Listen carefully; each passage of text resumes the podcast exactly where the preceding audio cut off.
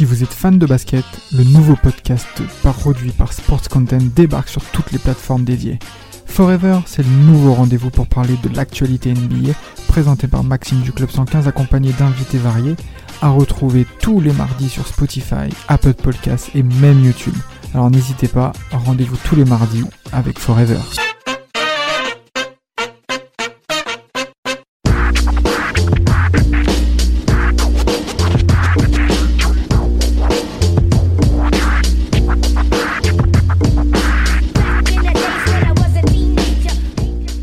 Ce soir, les gars, euh, ça fait un moment qu'on traîne sur le sujet, mais on va parler d'une institution un peu comme celle à laquelle il a, appartenu, la Navy. Un personnage qui fait partie des top 50 meilleurs joueurs de la NBA. Un personnage qui fait aussi partie des seules personnes à avoir fait des quadruples-doubles. Je veux bien sûr parler de notre ami David Robinson, et qui est l'une des parties des tours jumelles de San Antonio. Donc je pense que ce soir, on va, parler de, cette, cette, personne qui représente beaucoup pour la franchise de, de San Antonio. Ah, mais clairement, as dit, déjà, tu as dit les Twin Towers. C'est les vrais Twin Towers, c'est pas les Twin Towers. Euh, euh, Danilo Pereira, William, William Carvalho. Ça, c'est les vrais Twin Towers. c'est pas les Twin Towers. les Twin Towers, genre, euh, ça, ça tient même pas, ça tient pas, ça, ça, s'effondre direct, pas besoin d'avion, ça s'effondre direct. Oh, celle-là, elle est, hein Attention, monsieur. Hein. Dans un podcast où on parle de l'armée américaine en plus. Euh, attention. Oh, en hein. plus.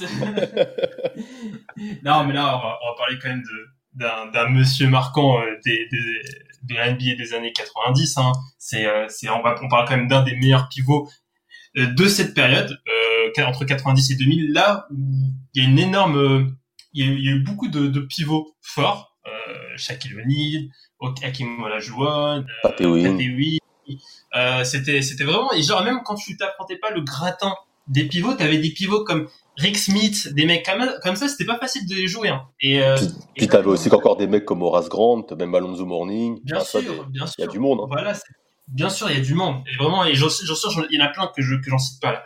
Et, euh, il a réussi à, plus que exister, il a réussi à quand même, être assez dominant dans cette ère euh, où vraiment il fallait être très très fort à l'intérieur. Donc, euh, donc ouais, moi je suis, je suis content qu'on parle de David Robinson dans ce podcast. Toi Samuel, t'es chaud sur Robinson C'est comment?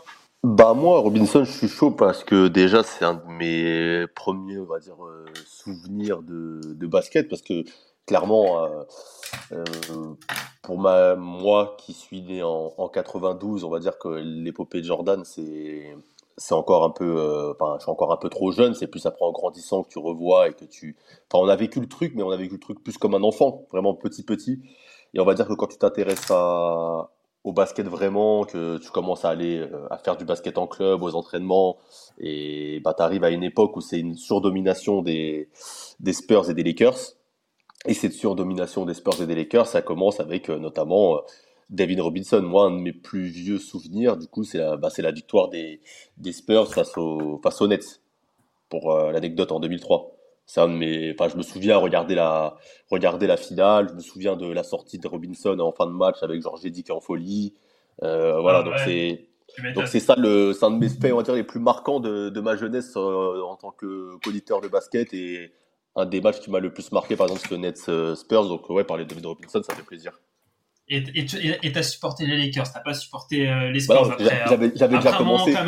J'avais déjà commencé à supporter les Lakers avant. Attends, euh, ça c'était le. Ah ouais. J'avais déjà une Live 98, tu vois. Je t'ai dit, c'était déjà la bandaison. Mais en tout cas, un de mes souvenirs de match regardé en entier, tu vois, quand tu commences à comprendre un peu le basket. Donc, je devais avoir, comme quoi, ouais, 2003, j'avais, j'avais 11 ans. Tu vois, tu commences à comprendre vraiment le basket, les postes, tu vois. Euh, ces choses-là. Mhm. Et c'est le premier match, on va dire, où j'ai un vrai souvenir, euh, une vraie, enfin, un vrai truc, quoi. C'est une vraie série, quoi. Bah, on va, de toute façon, bah, maintenant, ça c'est la fin de sa carrière. Maintenant, on va, on va repartir euh, au début de sa carrière. Paul, toi, tu as, des mots sur. sur dire, il est drafté en, en 80, en 87, c'est ça? 87, ouais. Ouais, drafté en 87. Par contre, je me rappelle plus trop de cette draft. Euh, bah, Pippen, Pippen. De... Il y a Pippen. Euh, il y a qui d'autre dans ces drafts que d'important Reggie Miller. Et il me semble qu'il y a Oh, aussi, comment il s'appelle, celui qui était aux Suns, le meneur des Suns. Euh, Euh, euh, d'ailleurs. Kevin Ah, Johnson. Kevin Kevin Johnson. Johnson. Ouais, Kevin Johnson. ça. Ah oui, oui. Ouais, ah, c'est une- Johnson. c'est quand même une draft pas mal. Hein. C'est une draft. Il y Ouais, a, ouais, il y a aussi Marc, euh, Ah, il y a aussi, il y a aussi Kenny Smith aussi, hein. Horace Grant, Kenny Smith. Ouais. Ouais. Non, non, il est pas mal la draft. Bugs. Ah, Muggsy Ouais, Bugs aussi, ouais, tu vois. C'est une, c'est une jolie draft euh, quand même. C'est c'est pas de la merde. Ah non, c'est pas de la merde. mal. Et, et du coup, il arrive, bah, il arrive de. Bah, mais par contre, il, il commence pas direct, c'est ça, Paul? Non, non, il commence pas direct parce qu'en fait, comme il a des, des obligations avec, avec la Navy, il rejoint les Spurs seulement dans la saison, à la saison 89-90. Il a, il a des obligations militaires, donc euh, la, Navy la Navy lui permet de, de, de, de- de- de rentrer en NBA à partir de l'année 89-90. Sachant en plus Ouais, que, en fait, ce qui, me, moi, ce qui me fait rire dans cette histoire, c'est qu'il devait faire plus longtemps et que c'est la Navy qui lui a dit c'est bon, tu peux aller. En gros, tu fais 2m16, il y a des tâches que tu peux pas faire. Je me demande qu'il y a quoi comme tâche, qu'il genre, était- tu peux pas faire. Il, est- il était chaud pour continuer la- David Robinson. Il voulait aller faire la, il voulait aller faire la guerre et tout, je crois, il était chaud. je crois qu'il était chaud. Mais de toute façon, quand tu vois son corps, tu vois le mec, euh, c'est, il est prêt. Hein, c'est, c'est vraiment, il a, il a, il a- c'est un corps de, de, de, de militaire euh, bien, bien entretenu. Euh, Vous savez, ça me fait penser à quoi, euh, cette histoire, euh, Rafik? Ça me fait penser Ouais. à, Forrest Gump, quand il est champion euh, militaire là, de, de ping-pong. Genre, ça se trouve, on aurait vu euh, la même chose avec David Robinson, la champion de basket militaire, cette connerie-là. Mais grave, mais grave. grave. Et euh, mais lui, en plus, dès qu'il arrive en NBA, le mec, il, fait deux, deux ans dans la Navy, donc il a, il a pas une pratique régulière du basket. Il arrive déjà dominant. Première saison, saison rookie, dominant directement. Euh, les, les, les San Antonio passe d'un bilan de, il me semble, de, de ils, avaient, ils étaient quand même à 20 victoires ou 26 victoires. Bah, il y a plus de euh, 35 victoires en tout cas. Ouais, un record. 21 NBA. victoires, de 20, ouais, de 21-61 à 56-26. Hein. Bon, il était, c'est pas uniquement le, le seul responsable. T'as aussi la venue de Terry Cummings euh, qui, qui vient de, des, des, des Bucks et euh, qui aussi apporte, euh, un, qui apporte euh, un certain, une certaine fraîcheur à cette franchise qui en avait grandement besoin. Et, euh, et ouais, directement rookie de l'année. Et en plus, il commence un premier match contre contre les Lakers, euh, Samuel, où il va faire un premier match à 23 points, 17 rebonds, 3 comptes contre bah, des Lakers qui étaient trois fois. T'es pas obligé de finalistes préciser les Lakers, hein. tu vas te Oui. calmer. hein. si, si, si, si, bah, faut, faut le dire. Vous, vous vous privez pas, vous vous privez pas quand les, les joueurs font une grosse performance sur les, contre les Bucks. Et ben maintenant, je vais à chaque fois dire que quand un joueur fait une grosse performance contre les Lakers, les, euh, Mais contre Karim, parce était fatigué. Vladimir, il n'y a pas d'équipe, on va dire contre LeBron. Dès qu'il y a un mec qui va, qui va taper LeBron, je vais le dire. Dès qu'il y a un mec qui va faire du sale au Celtic, je vais le dire pour Paul. Et, euh, et pour- non, Damas, je dis rien Damas. Damas, il est, il est compatissant. On est dans la même galère. Euh, euh. Eh, Damas, Damas Même le, galère. pauvre, le pauvre, il y a même Westbrook qui fait des, des performances contre son équipe. la même galère. On, on, on est ensemble. Et du coup, bah ouais, bah directement euh, impactant. Et, et, euh, j'ai noté quelques performances qu'il fait sur sa première saison, sur sa, sur sa saison rookie. Il fait tape le euh, retour. 41 points, 17 rebonds, 36 points, 19 rebonds, 33 points, 21 rebonds et 3 triples doubles points rebonds co- contre. Le mec, il est déjà prêt, Paul.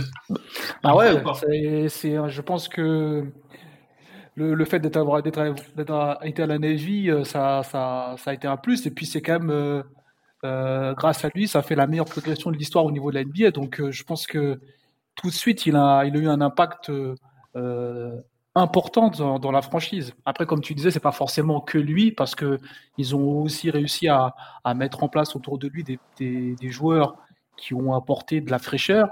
Mais je pense que son addition a, a grandement euh, participé à cette évolution. Oui.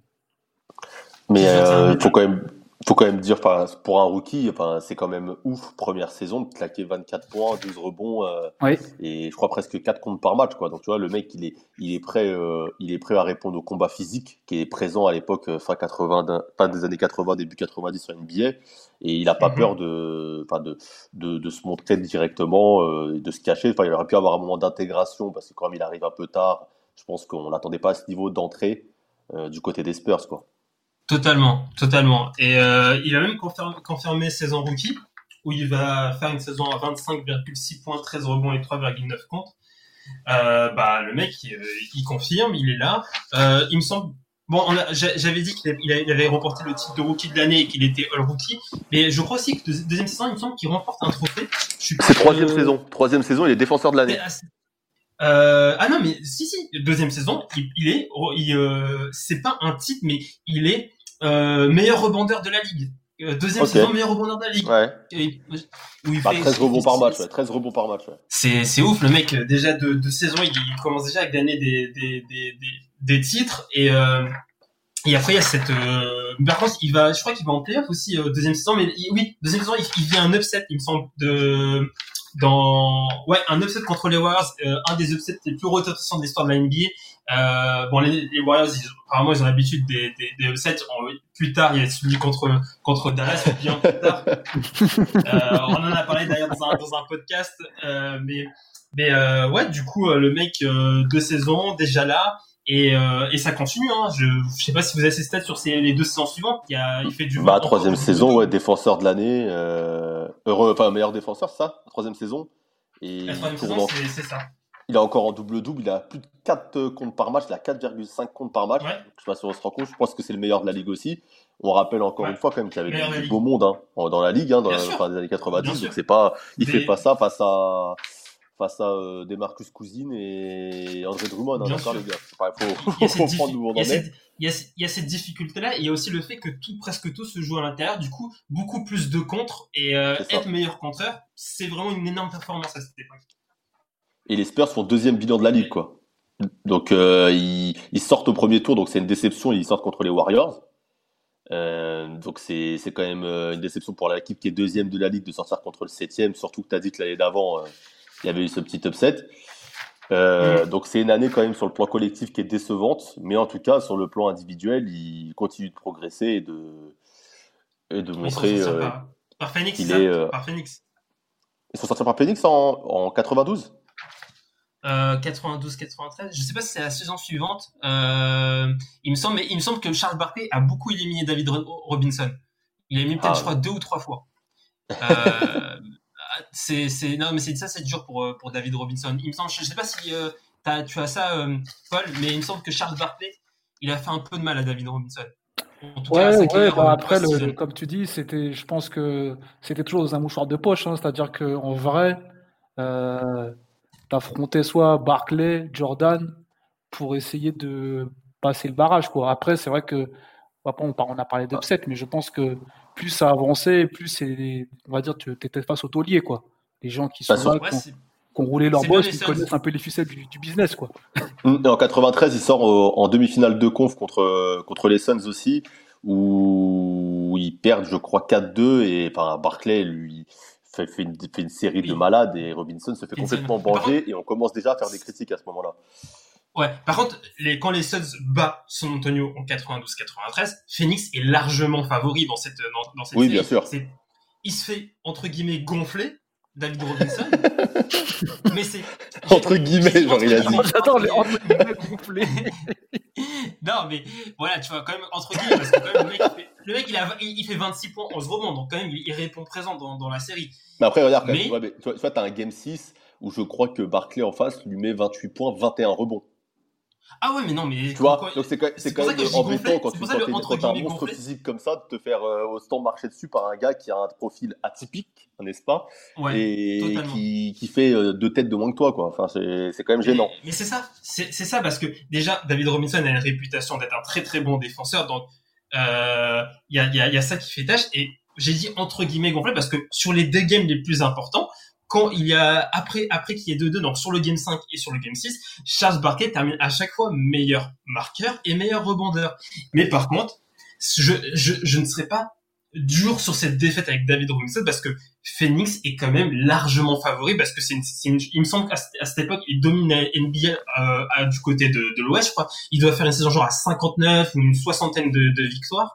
T'as des mecs comme t'as Kevin Johnson t'as Tom Chambers dans en, qui qui euh, qui euh, qui est aussi un joueur très important à Phoenix bon qui est sur le déclin mais qui reste quand même un, un bon joueur de basket. Et euh, mais il y a, y, a, y a, toutes ces défaites en playoff qui commencent à, à s'enchaîner.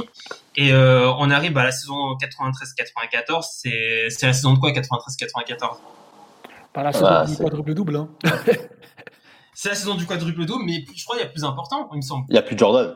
Aussi, euh, j'avoue, ah bah non, bah, il y a, trop de choses en 93-94. De ouf, de ouf, je suis un ouf. Bah, il y a une deuxième chose euh, un peu moins importante que l'arrêt la, de, de Michael Jordan. Il y a le, ah bah oui, bah, c'est le plus important, et puis on le sait. Euh, il y a ce, bah, y a ce euh, titre de. Là, là t'as mis ton costume de bandeur, Rafik, qu'est-ce qui se passe Ah, il faut le dire. Il, il faut, il faut compenser parce que j'ai, parce que là, il y a beaucoup, ça a beaucoup parlé de LeBron, je crois prochainement, ou ça, ça peut-être même déjà, on a même déjà parlé de LeBron, donc du coup, il faut rééquilibrer et même remontrer que quand même le boss c'est Michael Jordan. Et euh... Oh, attends, ouais, et ouais, pas bah, dire ça là. Vladimir, il va, il va faire une pétition contre toi. Non, non, je, je, non, non, je, je, c'est 94-95 qu'il est, qu'il est, qu'il est, qu'il est MVP. C'est MVP, c'est 94-95, 62 victoires. Ouais. C'est ça, c'est pour ça, oui, c'est pour ça que c'est, en fait, c'est, comme 94, c'est sa grosse saison en termes de stats où il fait, ouais. bah, c'est la, la saison où il fait le quadruple double. Ouais, il y a la saison quadruple double. Euh, 29,8 points de moyenne. Et 4,8 passes, 10,7 rebonds, 3,3 contre en 93-94. Donc en fait, il est vraiment sur tous les fronts, t'as raison. Et, euh, et niveau, niveau statistique individuel, il passe un vrai cap, tu vois. Il, vient de, il est vraiment sur tous les fronts. Je crois que même c'est une saison où il tourne à 34,5% à 3 points. Je sais pas si on se rend compte euh, par bah, rapport à Robinson. Voilà, donc il a en vrai, il a une vraie progression de ce côté-là. Il tente des shoots et, enfin, il est sûr de son talent, on va dire. Mais en playoff, ça échoue, il me semble, passe au Jazz au premier tour des playoffs. Ouais. Et euh, du coup, on commence aussi le Jazz qui a beaucoup éliminé Robinson. Et juste parce que je, je sens que tu vas, tu vas sortir de cette saison, juste, il y a, y a ce quadruple double euh, qu'a mentionné Paul, euh, un, quadruple double incroyable. C'est le dernier, je crois, c'est le dernier en date. Ce, ce, il n'a plus de quadruple double. C'est le dernier que euh, de la NBA, en tout cas en cours. A 34 points, 10, 10 passes, 10 rebonds et 10 comptes. Et il y a aussi il y a aussi ce, ce match à 71 oui, c'est ça, contre les Clippers. Vas-y, Paul. Mais ce, mais ce match-là, il y a, il y a une, polé... enfin, il y a une polémique un peu où oui, les Clippers mm. ont, ont fait exprès de lâcher pour pas que chaque. Ah, euh... carrément Ouais, il y, a enfin, y avait en fait, il y avait un débat tu sais, pour le titre de meilleur oui. marqueur de la ligue, il me semble. Oui, il y avait 0.0. Ouais, et ils disent que les Clippers auraient lâché pour qu'ils euh, plantent ces 71 points et qu'ils finissent meilleur score de la ligue. Après, y a, y a, ils disent que les, voilà, les Clippers, c'était pas en fond. C'est un peu comme le dernier match de Kobe euh, contre les Jazz où il met 60 euh, points là, mais bon, il y a personne qui défend, quoi, tu vois. C'est pas. Euh... Ah ouais, Après, c'est par rapport à ce que j'entends sur la période. Je sais ouais, pas dur, si c'est vraiment à, prouver et vérifier, tu vois. Mais en tout cas, les retours qu'il y avait sur ce match-là, c'était que. Vrai, c'était pas à fond en tout cas. Et surtout avec un mec comme ça. Parce que c'est. Ouais, et en plus, comme il, il bat chaque sur le fil. Chaque, c'est un mec qui peut, euh, qui peut de semer des, des rumeurs de, la, de, de ce genre. Genre, euh, il va dire ouais, euh, on connaît chaque, on le connaît. C'est, il est pour le show. Il va, il va, il va dire mm. un truc comme ça. Et aussi dernier point sur cette saison 96-94. Même si elle n'est pas couronnée de titres ou euh, collectif ou, ou, individuel, c'est la, il, on sait qu'il a été euh, meilleur, meilleur de meilleur rebondeur, meilleur contreur. Et là, il est meilleur marqueur et c'est le, le, deuxième joueur, et ils sont que deux, à avoir reporté ce, bah, ces trois, euh, ces trois titres honorifiques de, de meilleur contraire, meilleur euh, rebondeur et meilleur euh, et meilleur euh, je dis contreur, rebondeur et meilleur scoreur de la saison. Il y a que lui et Karim Abdul-Jabbar qui l'ont été. Donc euh, vraiment. Euh, Dédicace à Reda. Hein. Voilà, dédicace à Reda. Je pense que Reda va être très content d'entendre ça. Et euh, bah, on va passer maintenant à 94-95. Hein. Euh, c'est ça, 94-95, Paul, MVP C'est ça, MVP, bah, 62 victoires en saison régulière. Mais comme on a dit, hein, malheureusement, toujours, euh, toujours un personnage qui le, qui le barre quand faut faire la décision. Et là, bah, c'est notre euh, grand ami euh, Hakim Olajuwon qui euh, brise les rêves, on va dire, de, de, San Antonio et de par la suite, par, la même de, de, David Robinson par rapport à cette, par rapport à cette saison. Totalement. Bah, de toute façon, on en a parlé. Hein, Olajuwon a, Là, maintenant, il n'y a pas de entre guillemets, il a gonflé David Robinson. Il ah, là, il gonflé, là. là, tout, à l'heure, j'ai mis les guillemets. Là, je, je mets pas de guillemets, hein. Là, j'écris même gonflé en lettres majuscules, en lettres capitales, hein. Genre, vraiment, euh, tout en, en majuscules. Parce que déjà, il y a cette histoire de, il y a cette histoire de, bah, Olajuwon n'est pas MVP, c'est David Robinson qui l'est. Donc, il y a un peu ce côté, euh, bah je revanchard, il veut pas mais revanchard tu vois c'est il est en mode euh, euh, je suis quand même dégoûté qu'on t'ait donné le MVP alors que c'est moi normalement le, le, vrai le, vrai MVP donc il y a ce il y a ce côté là et, euh, et ouais c'est là en fait on commence à se poser un peu des questions sur euh, est-ce que Robinson n'est pas un peu le leadership peut-être je peut-être le leadership peut-être. Moi j'avais pas pensé à ça mais en tout cas est-ce que David Robinson n'est pas peut-être pas un peu trop soft quoi Il faut euh, exprimer un peu de, de compétitivité, un peu de, de méchanceté? Bah, il me semble que c'est ce que va dire Dennis Rodman, non? C'est exactement ça. C'est-à-dire que Rodman va rebondir là-dessus pour, pour euh, signifier que c'est un personnage trop tendre. C'est normalement en playoff, on est on est censé euh, déclencher le mode assassin, le mode serbo-croate, mais pour lui, c'est encore les ours. Ben, on voit un peu, il me fait penser un peu au genre idéal. Robinson, toujours le sourire, euh, le mec propre sur lui, euh, la coupe militaire, etc. Euh, c'est pas le gars qui t'effraie, on va dire. Physiquement, ça pourrait être une bête effrayante, tu vois, clairement, parce que ah, bah le mec, il a un gars incroyable. Mais au final, le gars sur le terrain, il te montre pas ce côté hargneux que pouvaient avoir d'autres mecs à l'époque. Et je pense que c'est ça qui, qui, lui fait des beaux défauts. Et c'est ça que veut dire, je pense, Rodman quand il dit trop tendre, c'est qu'arrivé en playoff, le mec, il a. Bon, franchement, Robinson, niveau bagage technique au basket, il a des moves, il est bon. Et, tu peux pas lui dire que c'est pas un bon joueur de basket. Vraiment gauche, hein. Vraiment bah gauche, hein. Vraiment gauche. Vraiment gauche. Pour, par exemple, on scorer 71 points dans un match, même si euh, on dit que ça n'a pas défendu à fond ou quoi que ce soit, il faut quand même avoir un minimum de, de on va dire, de bagage technique, de, de variété offensive et quelque chose euh, à exprimer. Mhm. Donc ça, on pourra jamais le reprocher. C'est peut-être même un des plus talentueux de ce côté-là. Et c'est pour ça qu'il était si polyvalent et comme tu as dit qu'il a fini meilleur scoreur, meilleur contreur, meilleur intercepteur et, et tout. Euh, non, pas meilleur intercepteur. Là, ça aurait été une dinguerie. Non, il a pas fait meilleur. Ouais, non, meilleur intercepteur, ouais. Mais ouais, meilleur contreur, excuse-moi. Meilleur contreur, meilleur rebondeur et meilleur scoreur. Ouais, meilleur intercepteur. Il y, avait des mecs euh, comme Stockton. Qu'est-ce qu'il va, qu'est-ce qu'il va gagner? Des mecs comme Stockton. des mecs qui font. Les mecs qui sont là, ils, font, ils font plus d'interceptions que de points des fois. non, mais c'est sûr. En plus, à son poste, il n'a pas trop l'occasion d'intercepter des ballons. Mais euh, du coup, ouais, il va échouer cette saison-là. Saison ensuite 96-97, très très compliquée, puisque bon, déjà 95-96, il, il, échoue encore, et 96-97, il y a une grosse blessure en pré-saison qui lui fait rater toute la saison, mais un mal pour un bien, puisque c'est grâce à ça qu'ils vont avoir le fameux choix de draft, euh, le fameux choix de draft 97, euh, Tim Duncan. C'est vraiment un aliment de planète, hein, ce que tu viens de dire. Hein. Euh, mm cette blessure de David Robinson, parce que par contre, c'est là qu'on voit que là, on, a été dur avec David Robinson. En fait, il est soft, il est trop tendre, à juste titre. Mais dès que le mec s'est blessé, a fait quasiment une saison blanche, les Spurs ont disparu de la conférence Ouest. Non, mais c'est vrai ou pas? Ils ont, gagné 20 matchs. 20 victoires. Wesh, 20 victoires alors que c'était une équipe comme sur la période sur la sur, sur les premières enfin sur les saisons de David Robinson jusque là, ça faisait en moyenne 50 victoires donc c'est incroyable. C'est là que ça on remarque quand même. Il avait, on dirait des stats des Timberwolves actuels. mais, grave, mais grave, c'est-à-dire qu'il est parti, c'est devenu, c'est devenu euh, Minnesota, c'est, c'est, ouf, et, et euh, ça montre à quel point que David Robinson était important des deux côtés du terrain parce que c'était un très bon défenseur, mais c'est aussi offensivement.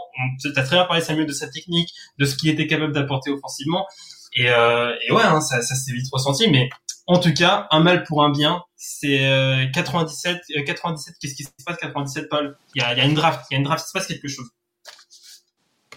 Ouais, bah, c'est la fameuse draft de, de, de, Tim Duncan. Après, c'est vrai que comme comme comme l'a comme l'a précisé Samuel, euh, c'était un mal pour un bien, c'est-à-dire qu'ils ont ils sont passés par euh, par l'enfer pour euh, revenir de, de, plus belle. Donc l'histoire est belle et c'est vrai que même si la saison 98-99 a été raccourci avec euh, euh, par, rapport, au lookout. Cela a quand même permis d'obtenir le, meilleur bilan et de, remporter le titre. Donc euh, c'est quand même c'est quand même pas, pas, négligeable. En plus, remporter le titre en, en, perdant que deux matchs sur les playoffs. Donc c'est encore plus. Bah, c'est en plus. Et il y a une autre chose. Et enfin en battant à gros en plus oui, oui, ils battent pas n'importe qui. Ils, partent, ils, battent une équipe qui était sur un free pit hein, et un duo. Euh, euh, bah, de toute façon, vas-y, parle-en, mais J'ai pas envie de parler de, de, des Lakers 2000. Euh, ça, c'est des gars. non, mais déjà, déjà, déjà, je veux dire, en 99, il enfin, il, il, bat pas Ewing, tu vois, donc il bat un, mec à son poste qui est une référence aussi. Contrairement, on a dit qu'on a parlé de ses échecs face à face à Olajuwon ou encore face ouais, à. Mais Ewing n'est pas, face pas tout à l'heure à Barclays. Si, si, Patéo est diminué, mais bon, je dis, on, on, quand, mm. on critique, mais il faut dire aussi quand c'est bien, parce que je veux dire, donc là, il y a quand même une victoire face aux Knicks. T'as raison, t'as euh, raison. Il leur, marche dessus, euh, enfin voilà, les Spurs sont. Mais non, mais c'est surtout Tim Duncan, c'est surtout Tim Duncan. Oui, bien sûr. C'est Tim euh, Duncan. Les, elle, elle, les fans des Spurs, ils vont t'attraper par le callback, Rafik. Je trouve que t'es dur avec Robinson. non, mais quand même, attends. Non, non, non, mais de toute façon, moi, là, il faut dire la vérité. Il faut dire la vérité, c'est quand même Tim Duncan, le joueur euh, le, franchise player des Spurs au moment où les Spurs sont, champions. Et par contre, euh, ce que a réalisé David Robinson et pour moi ce qu'a fait David Robinson euh, a été très important dans la carrière de, Tim Duncan et, je pense que s'il n'avait pas fait cet effort de prendre du, recul, de, de, laisser plus d'espace à Tim Duncan parce que quand Tim Duncan arrive David Robinson est encore un mec à 23, 24, 25 points de moyenne. Il a des stats limites de, du go-to-game d'une franchise. Il, laisse volontairement plus de place à Tim Duncan. Euh, il, prend un rôle de mentor pour Tim Duncan, de grand frère, et en fait, il fait tout pour pour euh, assurer l'avenir de la franchise, assurer, assurer l'avenir de Tim Duncan et préparer sa succession. Et, euh, et je pense que s'il n'avait pas fait cet effort de, bah, tout cet effort-là de prendre du recul, en plus, la NBA, vous savez, c'est, c'est l'ego, il faut être, il faut être, il faut, il faut avoir la notoriété, etc. Il, vraiment, il a, ils sont foutés et, euh, et, et c'est, pour moi, c'est, c'est, il a été récompensé bah, de, de ce titre en 99. Euh, et, euh, et pour moi, vraiment, chapeau à lui, hein. surtout dans ce monde de NBA. Bon, lui, c'est un peu une anti-star. Toi, t'aimes bien parler des anti-stars, Samuel? Ouais. c'est, euh, mais c'est un peu une anti-star, David Robinson. C'est ça, et, et, Paul, en plus, comme euh, après cette victoire, ce qui est dur, c'est qu'ils se font battre par, euh, par les Lakers pendant, pendant trois ans, quoi. Enfin, pendant trois ans, les Lakers le, sont au-dessus, et à l'ouest, c'est dur d'avoir quelque chose à manger, quoi. C'est ça, c'est ça. Les, mais en même temps, les Lakers, ils avaient, je pense, décidé aussi de, de, de mettre euh, les bouchées doux pour euh, faire en sorte qu'ils soient que les, les, seuls à mettre la main sur le sur le sur le Larry O'Brien Trophy. Donc euh, je pense qu'ils ils ont fait ce qu'ils avaient à faire et je pense que ça a rendu aussi les autres un peu revanchards. Je pense que quand tu te fais quand tu te fais laver par la même équipe tous les ans, euh, quand tu reviens, euh, tu as la bave aux lèvres. Tu t'attends comment ça? Moi, je me suis fait laver. c'est les mêmes gars, on les connaît, ils nous lavent quand même. Ah, les gars, les gars aujourd'hui, je vous trouve sombre. L'autre, il dit il s'est fait gonfler, l'autre, il s'est fait laver. non, non, mais en plus, ils se sont fait laver. Quand, quand une équipe te bat pendant euh, trois années consécutives, c'est qu'ils sont quand même plus forts que toi. Donc en vrai, tu viens, mais même si ton esprit il, est revanchard, les mecs ils sont plus forts que toi. Donc je pense que ça, ça apporte quand même un peu de, de, piment euh, dans, dans la compétition. Oui, et ce que je disais par rapport au fait qu'ils ont battu une équipe en free dans ma tête, là j'étais en, 2000, euh, en 2002, j'étais plus en 99. Euh, bien sûr que quand ils tapent les, le, le, ils font le free pit contre, euh, enfin quand ils tapent les Lakers en free pit, c'est bien, c'est bien sûr à la période, euh, c'est en 2002. En 99, bien sûr que quand ils tapent les Lakers, c'est pas les Lakers. Bah oui, bien sûr. Oui, bien sûr, bien sûr. En 2003, en 2003 d'ailleurs, c'est une série de ouf. J'invite à même à revoir aux auditeurs la série, les matchs 4 et 5, ça se joue à 95, 99 et il me semble 94, 96 le game 5. C'est des matchs, enfin c'est là que tout bascule, on va dire côté côté Spurs. D'ailleurs, tu en as parlé, euh, Rafik, dans le podcast, je crois, sur Kobe, ce fameux match euh, Lakers-Spurs, où je crois que même d'ailleurs Kobe a un peu trop. Euh, au niveau du scoring, il répond vraiment présent, mais que les Lakers se font vraiment dominer par cette défense qu'a les, les, Spurs, et c'est mené notamment par Robinson, par Bruce Bowen, par des mecs qui sont capables d'élever leur niveau de jeu. Il y a l'arrivée de Ginobili aussi dans cette équipe. Donc euh, ça fait vraiment une, une, équipe. Pour rappeler le 5, tu as Duncan, Parker, Bowen, Stephen Jackson, David Robinson, tu as Manu Ginobili sur le banc, tu as Speedy Clarkson. Euh, enfin, tu as du monde. Hein. C'est une équipe qui, est, vraiment belle. Hein. Et du coup, ils vont battre les Lakers en 6 matchs. Donc c'est la fin d'une euh, dynastie. Et ensuite, ils enchaînent avec cette finale NBA. Parce que je crois qu'en finale de conf, si je dis pas de conneries, ils avaient sorti les Mavs. Et ensuite, en finale NBA, du coup, ils affrontent euh, bah, les, Nets, et d'où mon, fameux souvenir. crois que ça m'a marqué parce que les Lakers avaient perdu avant. C'est peut-être pour ça aussi. ah, bah, c'est normal. D'être marqué et de voir euh, Shaq et Kobe se faire sortir. C'est marquant. Hein, c'est marquant. Et euh, mais c'est vrai qu'ils avaient une très très belle équipe. Déjà, euh, bon, Tim Duncan était était assez euh, inarrêtable. David Robinson était là pour un peu embêter le, le. Hein. Et et, et en 2000, bah, et après, bon, ça va battre les Nets. Hein. Euh, les Nets euh, qui étaient sur euh, une deux, c'était leur la deuxième finale NBA des, des Nets et ils, ils, vont les battre 4-2, mais c'est en toute maîtrise. Je sais pas si vous êtes d'accord avec ça, mais pour moi, c'était en toute maîtrise. Ils, prennent deux victoires, les Nets, mais c'était maîtrisé du côté des, Spurs. Ouais, en plus, il faut, préciser à nos auditeurs qu'on a, on a fait un, podcast sur justement sur ces fameux nets. Et c'est vrai qu'on on, revenait sur cette, question de maîtrise et aussi de manque d'expérience. C'est-à-dire que les, Spurs, ils avaient l'habitude de jouer des finales ou de jouer des matchs à couteau tiré. Donc euh, la gestion du tempo, la gestion des possessions, la gestion du chrono, ne pas trembler quand il faut mettre les paniers. C'était pas le cas des, des Nets, même s'ils avaient fait euh, précédemment des finales, mais c'est pas cette habitude de se dire bon c'est pas grave, on, on, comme on le disait dans, dans, dans, le podcast, même si on est devant, on va aller doucement, une position par une position, on fait des stops. Et c'est ça qui, je pense, euh, a fait la différence, comme tu dis, par rapport à la maîtrise euh, sur, sur, sur cette finale. Ouais. Mais justement, cette finale, euh, parce que tu parlais de maîtrise graphique, mais en fait, euh, tu as, as, les Spurs qui mènent 3-2 en arrivant au Game 6, et à l'entrée du quatrième quart-temps, les Nets dominent les Spurs. Et, euh, et du coup, les Nets dominent les Spurs et les Spurs font un quatrième carton de folie où ils leur mettent 31 à 14. Mhm. Et, et c'est là que tout bascule. Et je me rappelle que le, le tout est en folie. Euh, même je vous rappelle, je me rappelle même de, de Georges Eddy qui criait ah David Robinson. David Robinson, je crois qu'il sort avant la avant la fin du match, euh, genre pour qu'il ait une innovation du, du, public, parce que je crois que le dernier match, le, il se situe à San Antonio, si je dis pas de bêtises, tu vois. Et mm. enfin, en tout cas, je sais qu'il y a une, innovation de Robinson quand il sort, parce que c'est le dernier match de sa carrière. Et, euh, et en tout cas, ce quatrième carton, ah, ils, ont, ils les ont vraiment boxés. Quoi. Parce que c'était serré, les Nets espéraient revenir à 3-3, et au final, ce, le carton, là, tu as, as, du monde qui score au niveau du banc. Surtout, le banc des Spurs est impressionnant, et Robinson en défense, il prend 7 rebonds. 7 rebonds sur la, mm. le, seulement sur le quatrième carton. Donc, euh, les mecs, ils étaient passés. Euh, on a reproché par exemple son côté un peu mou euh, dans les moments chauds. Là, pour le coup, dernier carton, il, il a mis le bleu de chaud. Quoi. Ouais, clairement, clairement. Et, euh, et j'aimerais, et j'aimerais aussi dire, c'est euh, David Robinson, c'est pas, c'est pas quelqu'un qui, euh, en fait, c'est pas parce que il a gagné deux titres uniquement quand il y avait Tim Duncan que ça, que ça fait de lui un, un joueur incapable de gagner. Euh, on a dit qu'il était un peu tendre, mais moi je pense que même si, par exemple, si on, si on avait switché les, euh, les, les, euh, les deux joueurs et que Tim Duncan était tout seul au tout début et il a été et après il est rejoint par David Robinson. Je pense, je vais pas dire que c'est euh, de manière sûre, mais je pense que ça aurait été ça aurait été pareil. Je pense pas que Tim Duncan aurait pris euh, une bague NBA avec avec avec ses Spurs. la concurrence était tellement rude à cette époque. Euh, jouer contre des des des, Charles Barkley, limite à chaque série de playoffs, tu rencontrais une, une, grosse tête. Euh, c'était soit Barclay, soit Malone, soit euh, c'était euh, c'était c'était incroyable. Et, et du coup, bah fin de fin de carrière, hein. fin de carrière. Mais, mais clairement, t'as raison parce qu'en plus, enfin les Spurs ont cinq titres, et il a gagné quand même les deux premiers aujourd'hui.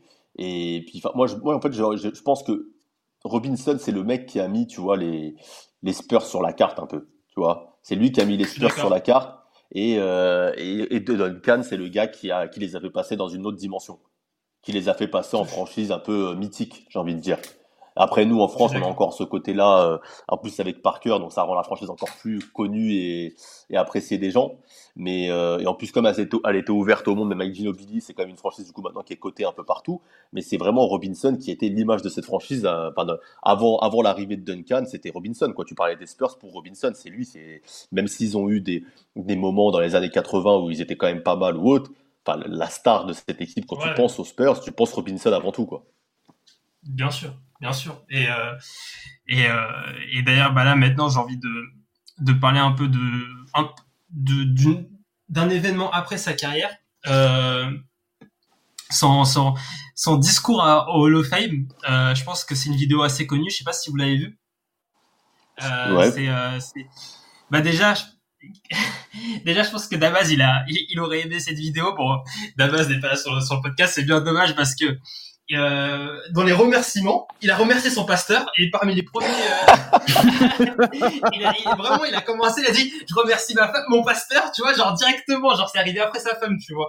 Et euh, et euh, c'était, c'est vrai que c'était quelqu'un de très, euh, de très croyant, très spirituel, euh, le, le, David Robinson. D'ailleurs, même pendant son discours de Hall of Fame, pendant déjà au début, il dit on me laisse pas beaucoup de temps pour parler, mais il a, il a quand même calé genre, je crois trois quatre versets de, de, la Bible il a parlé d'un il a, il a c'est non mais c'est vraiment quelque chose de de très important dans dans euh, chez lui comme Hakim Lajoun où il était très euh, très croyant avec avec l'islam mais c'est c'est deux joueurs qui ont qui sont beaucoup aidés de la religion pour pouvoir performer en NBA et il faut il faut le dire c'est c'est quand même c'est quand même très important c'est ça ça aide moi je Paul, t'es plutôt d'accord avec, avec ça Ouais, mais ça, ça, ça rejoint ce qu'on disait au début du podcast. Il a vraiment le, la carrure du, du gendre idéal, tu vois, il n'y a pas, il a pas eu de dans sa carrière, il n'y a pas eu de remodissement, t'as pas entendu d'histoire euh, rocambolesque.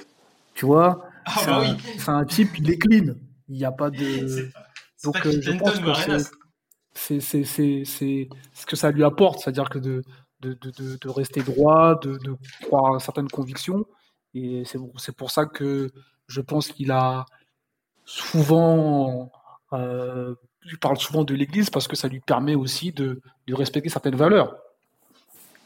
Mais moi, je trouve ça que c'est, pour moi, c'est quelque chose qu'on devrait un peu plus mettre en avant parce que quand même rester, comme tu as dit, droit, à garder cette droiture sur toute une carrière, ne, jamais avoir d'écart, toujours être, il a toujours été euh, prof euh, physiquement, il a toujours été fit, tout ça. Tu vois, moi je trouve que c'est quelque chose qui devrait être, qui devrait être plus louable que certaines. Ouais, mais c'est pas justement certains, certains joueurs que. C'est pas ça qui fait vendre. C'est pas ça qui fait vendre. Exactement ce que j'allais dire. C'est pas. Ah mais oui, ça je suis d'accord. Mais juste pour ça, moi je trouve que par contre, là ici dans Team Duncast, c'est une discussion peut-être un peu plus sérieuse. On sait que quand même c'est plus louable ce que a réalisé David Robinson que certains joueurs qui ont, qui ont, qui ont gagné peut-être un titre NBA ou deux titres NBA en étant un peu plus dominant que David Robinson. Quand on prend l'ensemble de leur, carrière, quand même, moi je trouve que David Robinson, c'est plus, ça peut être plus euh, impressionnant ce qu'il a fait. Dans, cette droiture, euh, tout ça. Moi, je trouve ça. Bah, c'est une carrière modèle, on va dire. C'est une carrière modèle. Il a, il a, il a tout gagné individuellement. Collectivement, il finit en beauté avec deux titres. Euh, le gars, il a, il a jamais été critiqué spécialement euh, sur sa personne et même sur son basket. Il a toujours été reconnu à sa juste valeur. Il est champion olympique aussi avec USA, faut le rappeler. Euh, il a des grosses performances, comme tu l'as dit, quadruple double. Il est dans les seuls joueurs à avoir marqué plus de 70 points dans un match. Le seul joueur aussi avec Shaq, qui me semble, à avoir mis euh, plus de 40 points et 15 rebonds en, saison rookie. Euh, enfin voilà, le mec, il a des performances qui restent ancrées dans l'histoire et en plus de ça, il est irréprochable et il est identifié à une seule franchise et il a marqué l'histoire de la franchise et du basket. Donc c'est sûr que tu as raison de le dire, c'est quelqu'un qui a une carrière honorable bien plus que certains qui ont sûrement eu des, des carrières plus, enfin, qui ont plus gagné que lui peut-être. Là après, je t'avoue, j'en vois pas spécialement en, tête. Non non, au même moi, non j'ai dit, moi j'ai dit un ou deux titres, j'ai pas dit plus que lui un ou deux titres. Non, mais genre, en gros, non, mais même sans parler de titres, t'as des mecs, on, parle, on, en parle plus que David Robinson, mais ils ont peut-être pas, euh, ils ont peut-être, ils ont peut-être pas fait une carrière aussi modèle que David Robinson. et comme vous l'avez dit, c'est quelque, David Robinson, ça, ça, ça, ne se vend pas. Ça ne se vend pas, mais c'est comme, la, c'est comme la franchise. La franchise, elle est des fois même considérée comme, euh, comme boring ou pas intéressante parce que ça vend pas du rêve. Enfin, quand tu regardes sur les San Antonio Spurs. Mais c'est dommage en plus si tu aimes le basket, forcément, tu regardes les fondamentaux, tu regardes les systèmes de jeu, bien sûr, tu vas mm. kiffer. Mais en vrai, dans le spectacle, dans le show, c'est pas ce que tu vas regarder en premier. Si on te propose de, un choix entre regarder, euh, je sais pas moi, les Lakers euh, ou les Sacramento Kings.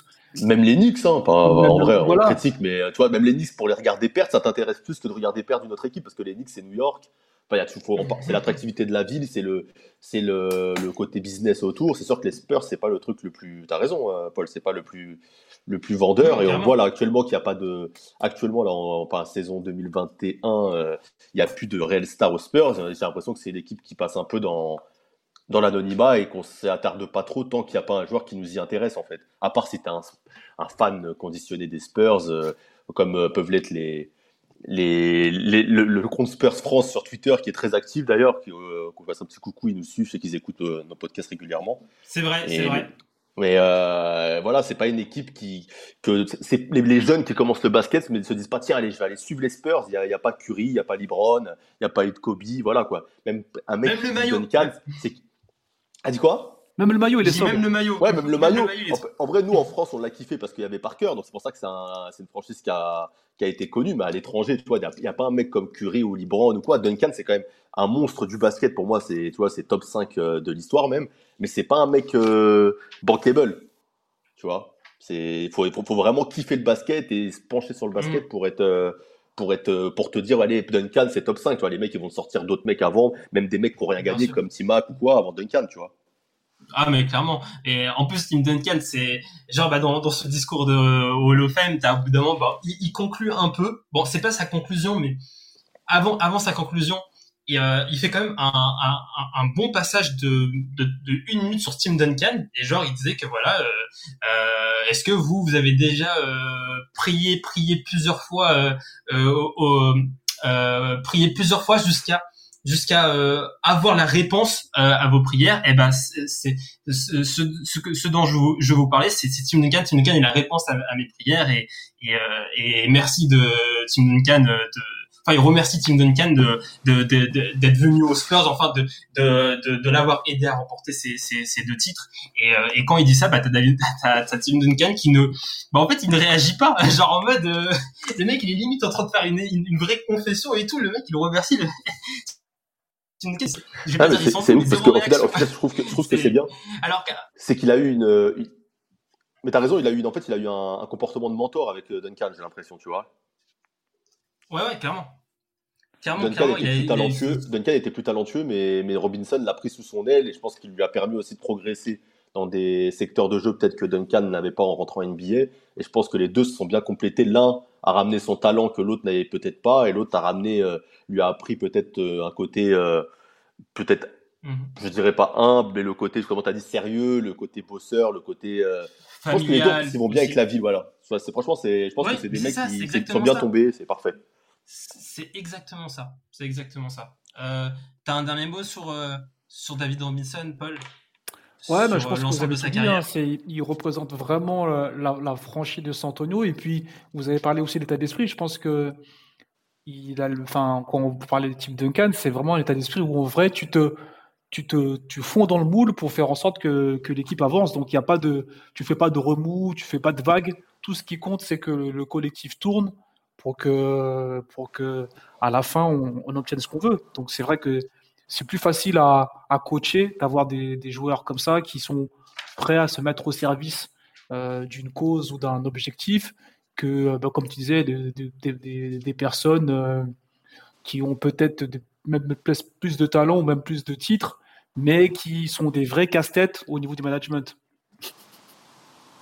Bah, carrément, carrément, mais en tout cas, euh, en tout cas, moi, c'est euh, en redécouvrant sa, carrière, c'est vraiment un joueur que que j'apprécie beaucoup pour son style de joueur, pour ce qu'il a, pour euh, toutes les, qualités qu'il a montrées, son agilité, sa technique et le fait d'être bon des deux côtés du terrain, et surtout pour ses qualités humaines où il a démontré une énorme générosité, gentillesse et, euh, et un certain une certaine humilité qui a permis aux Spurs d'être dominants après 2000.